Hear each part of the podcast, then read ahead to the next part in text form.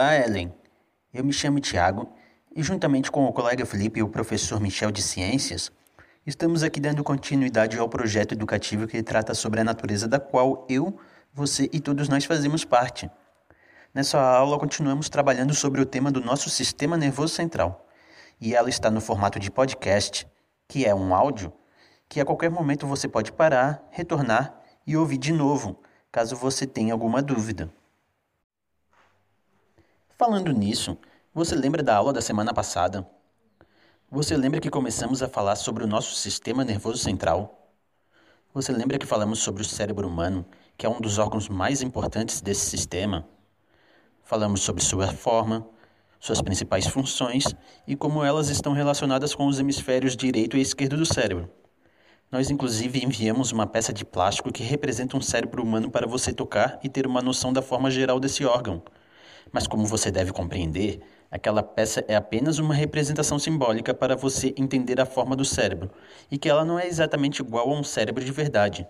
O nosso cérebro, na verdade, é muito mais incrível e complexo do que uma simples peça de plástico, não é mesmo? Mas e daí você pode estar se perguntando agora: o que isso tem a ver com a natureza da qual eu faço parte? Você sabia que isso tem tudo a ver? Pois é através do nosso sistema nervoso central que a gente percebe a natureza da qual nós fazemos parte. Isso não é incrível? Além do cérebro, o nosso sistema nervoso central é formado por diversas estruturas, e uma das mais importantes são as células chamadas neurônio. Todo o nosso corpo é composto por células. Elas são como se fossem os tijolos que formam o nosso corpo. Mas, diferentemente do tijolo, que é usado para construir uma casa ou um muro, que ficam lá parados e têm função estrutural apenas para deixar a casa e o muro de pé, as nossas células têm diversas funções. A nossa pele, por exemplo, é composta por muitas e muitas células que, quando se reúnem dessa forma, elas se organizam e formam o tecido chamado pele. No caso do sistema nervoso central, os neurônios são as células responsáveis por transportar a informação dos nossos sentidos, ou seja, do tato, do cheiro e da audição, para ser processada no nosso cérebro. Esse transporte da informação, que vai passando de um neurônio para o outro, é chamado de sinapse. Por exemplo, quando você toca um objeto ou ouve uma música, são os seus neurônios que vão transportar a informação até o seu cérebro, que processa essa informação e ela começa a fazer sentido para você.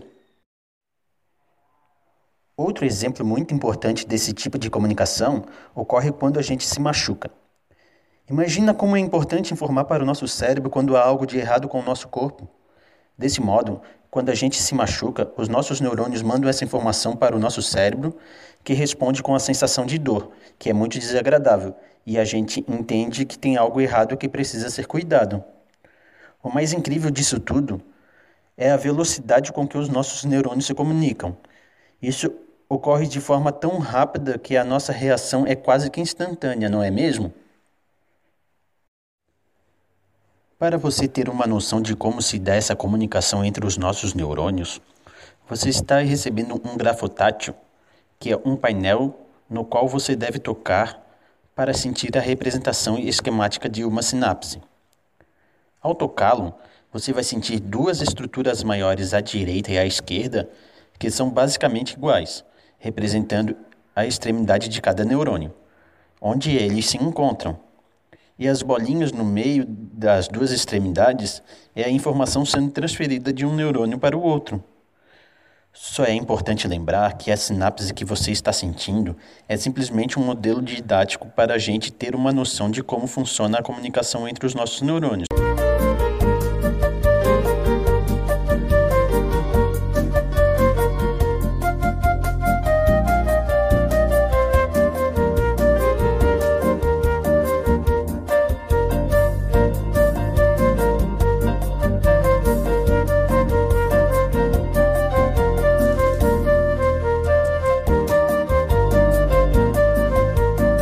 Dessa forma que o nosso sistema nervoso central funciona para nos ajudar a entender a natureza da qual nós fazemos parte.